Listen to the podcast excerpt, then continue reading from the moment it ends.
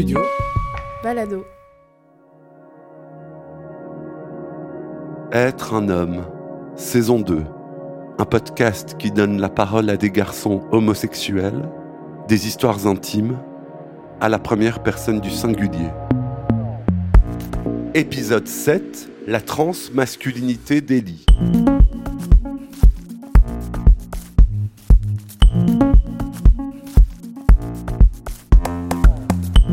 Ellie est un mec trans. Il y a deux ans, il a d'abord fait un coming out non binaire avant d'explorer la masculinité. La première chose qu'il a faite, c'est de se choisir un nouveau prénom, Ellie. La deuxième, c'est de se couper les cheveux courts. Et ça a été une libération pour lui. Alors, comment élargir ce que l'on perçoit comme être un homme? Ellie a 29 ans et il se définit comme gay et asexuel. Il a un peu de duvet sur la moustache et une barbe naissante. Ses yeux sont verts et ses cheveux un peu blancs. Être un homme, Michel-Ange Vinti.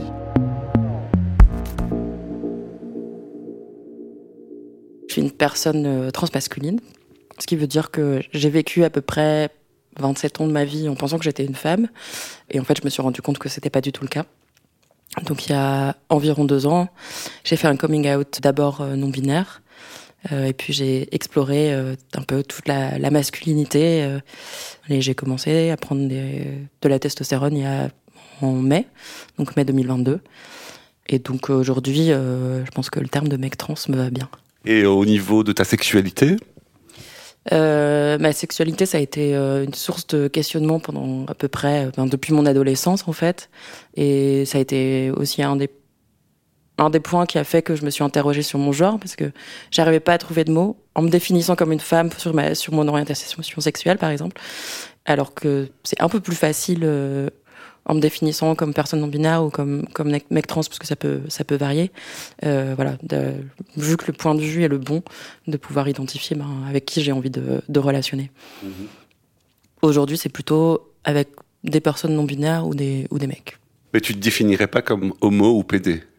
Non, j'utiliserai pas ce mot. Euh, gay, ça peut, ça peut me convenir, mais ouais, ça les autres me parlent moins. Quelle différence tu fais entre gay et PD Euh, bah, je pense que PD, je pense qu'il y y a quand même. euh, moi, je, pense que j'ai pas l'histoire qu'il me faut pour retourner ce, stigmate, parce que c'est vraiment un mot qu'on utilise pour retourner un, stigmate, et, c'est un truc sur lequel je voilà, j'ai pas cette, ce rapport-là. euh, euh, voilà.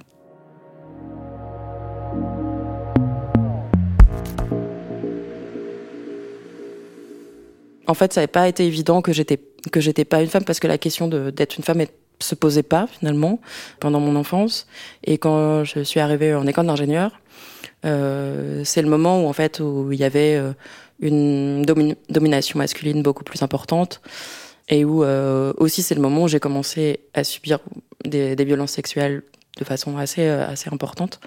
Et qu'en fait quand j'ai commencé à à réfléchir à pas mal de choses et à pourquoi ça m'était arrivé, même si il n'y a pas forcément de, raison d'autre que la domination masculine. En fait, je me suis rendu compte que ces violences que j'avais subies, c'était des violences qu'on m'avait imposées parce que on, percevait comme une femme, et c'est un truc que j'avais pas choisi. Et en fait, je me suis rendu compte que c'était une identité qui me convenait pas. Euh, et donc c'est à ce moment-là que j'ai fait, mais en fait, je suis pas une femme, donc qu'est-ce que je suis? Et puis, euh, et puis je suis arrivée sur euh, la question de la non-binarité, de la transmasculinité, euh, et donc explorer ces, choses-là. Euh, la première chose que, que j'ai faite, alors c'est me choisir un, un nouveau prénom, donc qui est Ellie. La deuxième, c'est de me faire couper les cheveux courts. Pendant des années, tous les coiffeurs que j'ai vus, ça faisait très longtemps que je voulais faire ça, et tous les coiffeurs que j'ai que que je voyais me disaient mais non, mais c'est pas féminin. J'étais bah justement, c'est pas féminin.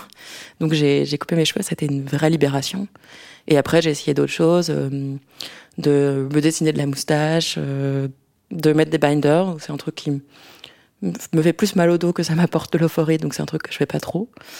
Euh, et puis, bah, du coup, en mai, essentiellement pour modifier ma voix, mais, pas que, j'ai commencé la prise de la testostérone. Et donc, euh, j'ai vu, euh, j'ai entendu ma voix changer, j'ai vu mon corps euh, changer. Et quel est l'effet de la testostérone sur ton corps bah, il y a la modification de, de la voix où c'est c'est une voix qui devient de plus en plus grave à peu près tous les jours. Il y a plus de pilosité aussi, un peu partout sur le corps. Euh, et puis effectivement un changement dans, dans la morphologie où mon buste par exemple est beaucoup plus droit qu'avant où il y avait un peu plus de, de forme. Voilà, des, choses, des choses comme ça. Et puis après je pense qu'il y a d'autres choses que je remarque moins aussi. Et c'est important pour toi en termes de passing. On peut peut-être redéfinir ce que c'est le, le, passing pour les auditeurs, auditrices? Le, le passing, en gros, c'est euh, ce qui fait que les gens nous perçoivent comme l'identité que nous on ressent. Donc euh, on parle aussi de cis passing, c'est euh, ben, un mec trans qui va ressembler à un mec cis en fait.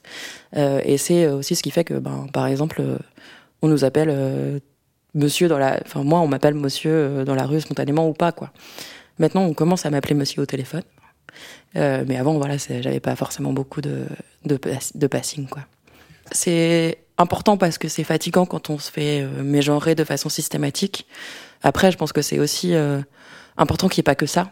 Euh, enfin qu'on élargisse un peu ce que ce qu'on perçoit comme un homme ou ce qu'on perçoit comme une femme ou ce qu'on perçoit comme une personne non binaire. Enfin, moi j'ai pas forcément envie de transitionner vers euh, un idéal du mexiste. Déjà, je suis pas sûre que ça existe, mais mais euh, mais du coup, ce passing-là, je pense que c'est aussi quelque chose qui est important, mais dont on peut se détacher. Et en fait, finalement, ce que je découvre le plus, c'est plutôt les codes entre guillemets de la masculinité gay, parce que les seuls, les que je fréquente sont à peu près tous euh, euh, gays ou euh, ou bisexuels parfois, mais des mecs euh, cis hétéros, j'en fréquente plus beaucoup, donc donc du coup, je pense que c'est encore un autre, un autre rapport peut-être à la masculinité, mais où je me rends compte parfois en ayant des discussions avec des mecs cis gays que j'ai pas les codes, qu'il y a plein de choses qui me, qui me manquent entre guillemets, ou que je comprends pas quoi. Vous écoutez Être un homme saison 2, Studio Balado.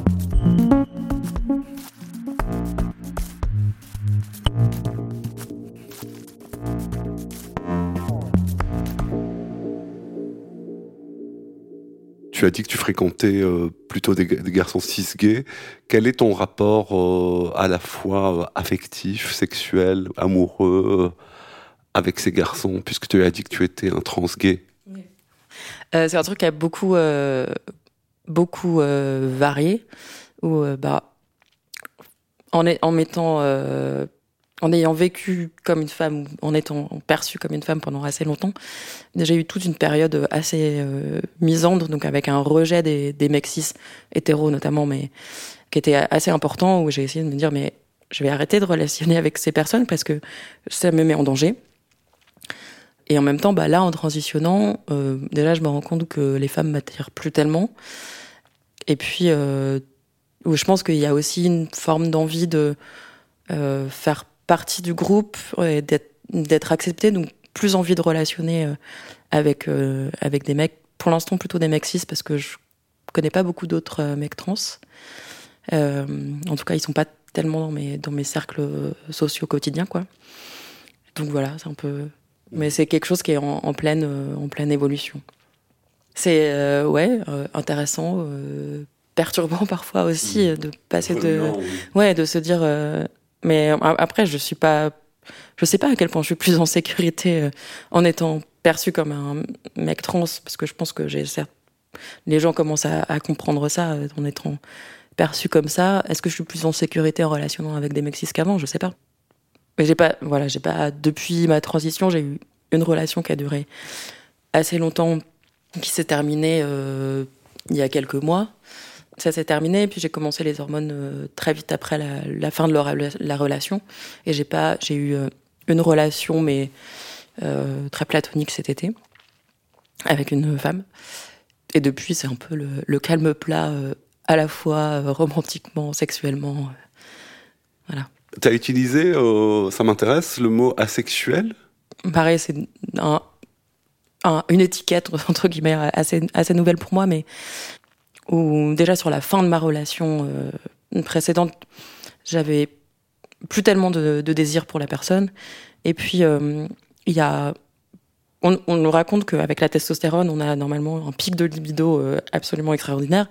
Et moi, je suis arrivée et j'ai fait, je vraiment toujours euh, zéro libido quoi.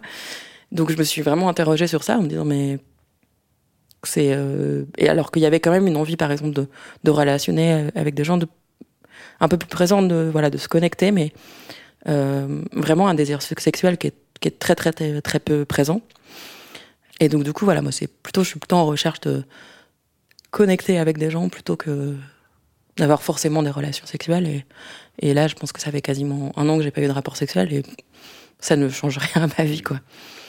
T'es romantique Ah, je suis très romantique, ouais. Et d'ailleurs, je pense que, enfin, où j'ai Bon, j'ai quand même grandi dans ce truc de les, contes de fées et tout ça, où euh, l'objectif, quand on est une femme, mais c'est ce que je ne suis plus, mais euh, c'est euh, de se marier et d'avoir beaucoup d'enfants avec un homme, du coup, si, si c'est hétéro de préférence. Et, et, donc voilà, c'est voilà, en train de, de, déconstruire tout ça, mais quand même cette envie de de, de relationner et d'avoir des relations assez intenses, c'est quelque chose qui est, qui est important pour moi.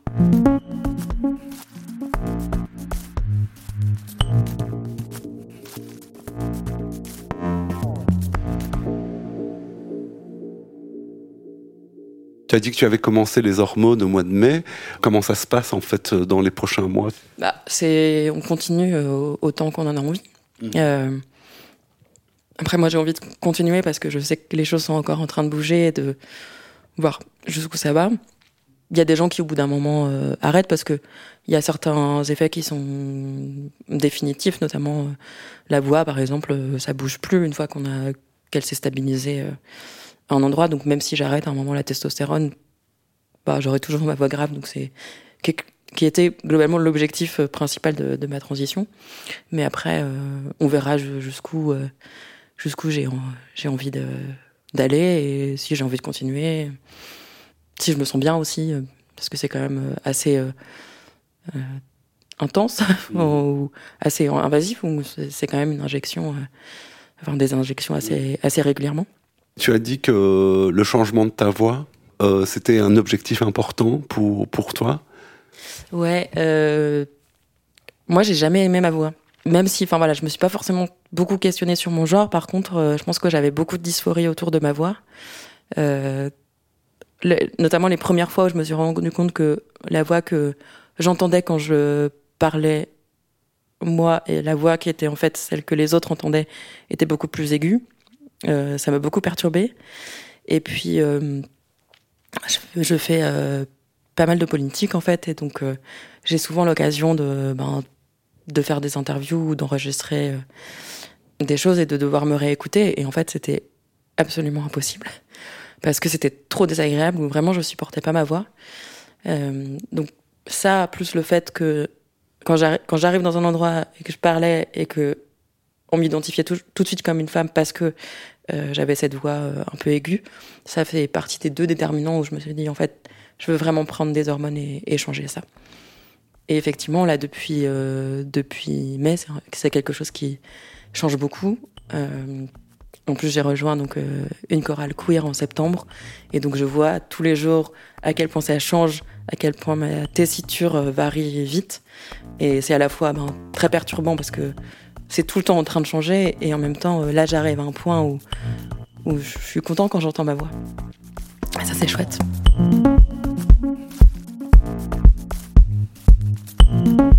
Être un homme est un podcast documentaire de Michel-Ange Vinti.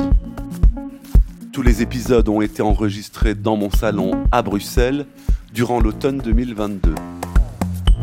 Être un homme est une production du studio Balado. La musique originale est signée David Federman, Clément Berman a réalisé le mixage et Julien Barbier a assuré la production. Merci à mes amis experts en homosexualité, Walid Aïssaoui, Temba Bébé, Philippe Moquel et Adrien Nazelli. N'oubliez pas de partager le podcast sur les réseaux sociaux et à vous abonner sur votre application pour ne rater aucun épisode. Vous pouvez soutenir le podcast Être un homme en faisant un don via le lien Buy Me a Coffee slash Être un homme en un mot et m'écrire à l'adresse studio@studiobalado.com. Merci pour votre écoute. À bientôt.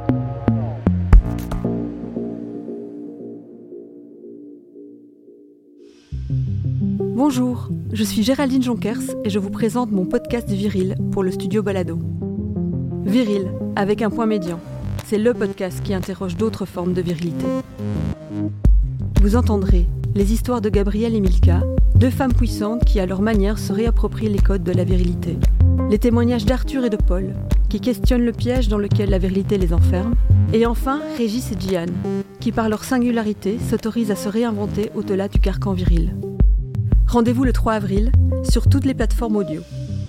Viril, Géraldine Jonkers, Studio Balado.